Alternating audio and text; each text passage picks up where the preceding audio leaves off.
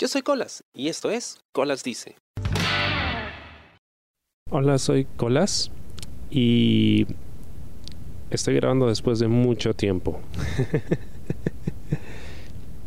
Quizá alguien por ahí dirá, pero yo escucho tu programa todas las semanas, siempre sale algo. Sí, pero la mayoría de esos episodios están pregrabados. Eh, varios de ellos con mucha anticipación. Es más, he tenido episodios grabados y, y programados para salir con más de un año de anticipación, como algunos episodios de Navidad. Y a veces me he preguntado si debería tratar de mantener el programa un poco más actual y si esto me ayudaría a promocionarlo mejor. Porque a veces salen episodios y no me acuerdo de qué hablé en ellos. Entonces no, no, no sé qué cosa poner en, en los posts de Instagram, en las stories que saco para tratar de, promocionarlos. ¿no? Mis labores de promoción son bastante telas, ¿ya? Son, bastante mediocres, debo reconocer pero aún así siento que a veces hay una desconexión con el programa.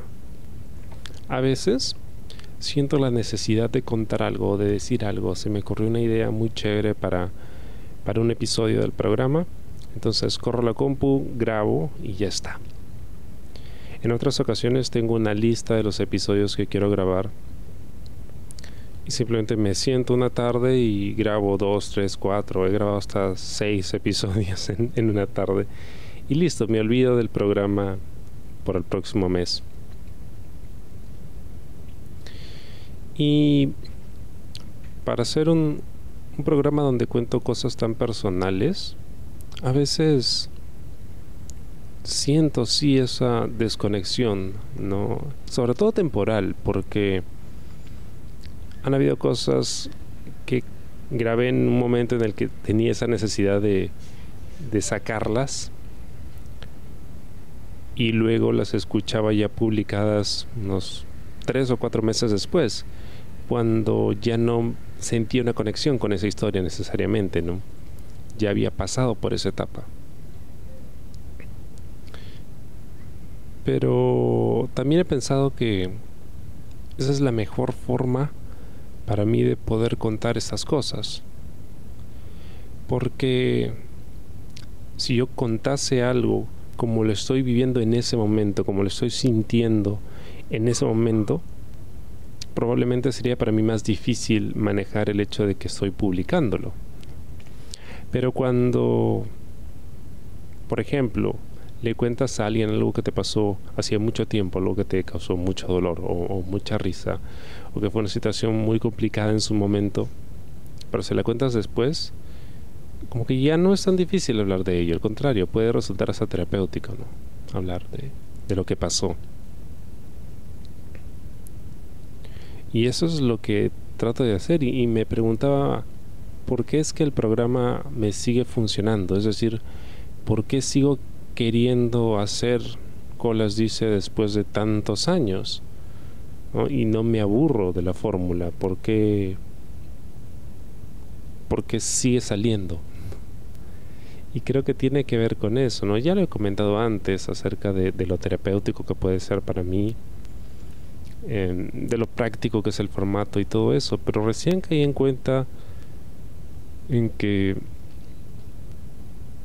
precisamente esa diferencia temporal, ese espacio, es lo que hace que funcione esta fórmula para mí.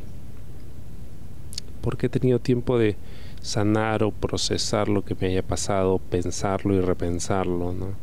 Y verlo desde un punto de vista un poco más objetivo, porque a veces cuando nos ocurre algo en ese momento, en el calor del momento, pues uno tiene demasiados pensamientos, ideas, sentimientos ¿no? encontrados con respecto a ello, y puede que si tratas de observarlo, comentarlo o criticarlo, pues estés dejando muchas cosas por fuera. Pero si le das espacio a, a, la historia para que respire y te olvidas de ella un momento y de repente un día caes en cuenta de que, oye, es cierto, esto me pasó. Y en ese momento me sentí así, ahora me siento de esta forma. ese, ese viaje, esa transición creo que es chévere. Y, y, eso es precisamente lo interesante de la historia, ¿no? No solo lo que pasó en ese momento, sino qué cosa aprendí de ello. Pero para que ese aprendizaje tiene que haber un momento de reflexión, tiene que haber un tiempo, un espacio. Y ese espacio es creo lo que yo necesitaba en, mi vida, ¿no? Hay, han, han habido muchas situaciones difíciles, traumáticas, que en su momento fueron muy, muy duras de manejar. Pero ya todos estos años después, porque estoy hablando de cosas que pueden haber pasado hace 10, 15 años, todos estos años después, ya me siento más libre, me siento más eh, holgado ¿no? en, mi realidad emocional y mental como para poder volver a eso y verlo incluso con comedia, ¿no? Y reírme un poco de ello y contarlo libremente. Pero necesitaba ese tiempo precisamente para llegar a este punto en donde ya no me afecta contarlo. Igual han habido situaciones relativamente recientes en que pues grababa algo y simplemente lo dejaba salir, ¿no? Porque necesitaba contárselo a alguien. Y de pronto ya, ya no me siento tan mal. Me siento bien, pero no quiero que salga ahora, ¿no? Porque todavía estoy sensible, quizá prefiero que salga después.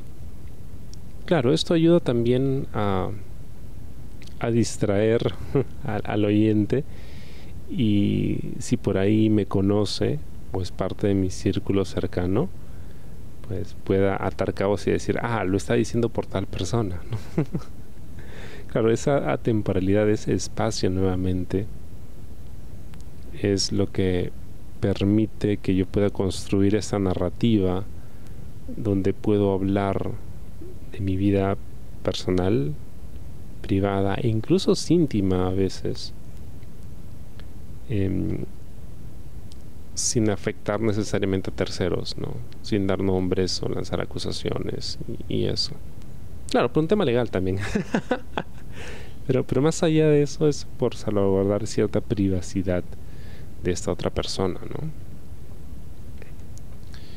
Sobre todo porque, claro, las cosas que cuento se dan a veces en ese contexto, en un contexto muy personal pero es precisamente ¿no? ese espacio entre las cosas que me pasan lo que me permite hablar y compartir. Creo que eso es lo, lo más importante, ¿no? O sea, el, puedo compartir porque tengo un espacio para poder desapegarme de, de esa historia. Mira, qué interesante. no lo había pensado así. claro, ¿no? El, el, hecho de poder compartir tiene que ver con, con ese desapego. Y el desapego hace que pierdas el miedo y la vergüenza y la timidez. Te extrapolas un poco de la situación y también se aplica, por ejemplo, a objetos, no a obras, a cosas que creamos. Como existe esta distancia entre el, podcast y yo, es decir, digamos, es, algo que, que, está ahí afuera, ¿no? O sea, no está dentro de mí, sino una vez que, que lo grabo, está en internet, ¿no? está en una base de datos. Esa distancia que hay, ese espacio, entre uno y otro, pues hace que sea más fácil soltar y dejarlo ir. Y estaba pensando que, que también se aplica en mis relaciones personales, ¿no? El hecho de que hay espacio con una persona hace que sea más disfrutable. Porque probablemente tenerla cerca todo el tiempo, pues llegaría a convertirse en, en, en algo insostenible, ¿no? Sería insufrible tener una persona al lado todo el tiempo. No importa si es tu persona favorita en el mundo, tarde o temprano te cansas, ¿no? Pero ese espacio es lo que hace que, que la aprecies más, ¿no? que descanses de ella y que existe ese cierto em, desapego que te permita quererla más también. De ella la importancia de, de tener un espacio, ¿no? Y poder jugar con ello, ¿no? Porque tampoco es bueno desapegarte de todo. En, el budismo se habla mucho del desapego, de, de, soltar las cosas y de que esa es la clave de la felicidad. ¿no? Como cuando dicen que si no esperas nada de nadie, nadie te puede decepcionar. Es más o menos el mismo principio, ¿no? Dejar ir todo. Pero finalmente si dejamos ir todo, pues... ¿Qué clase de vida es esa, no? Precisamente siento que, que la vida está en encontrar el equilibrio en entre las cosas con las que tenemos apegos y, el aprender a dejar ir también cuando llegue el momento.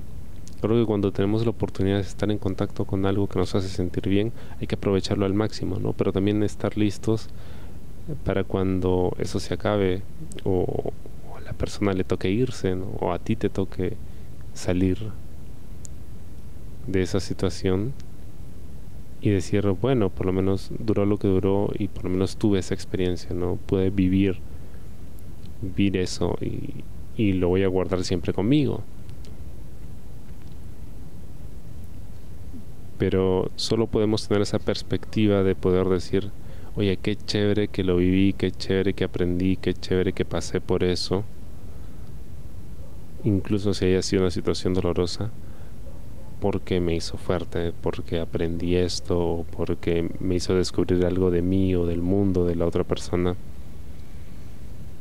Pero es gracias a que hubo ese espacio entre las cosas. Espero te haya gustado el programa esta semana y conmigo será hasta la próxima. Yo soy Colas y esto fue Colas Dice. Chao. ¿Te gustó el programa? Sí. Suscríbete y comparte.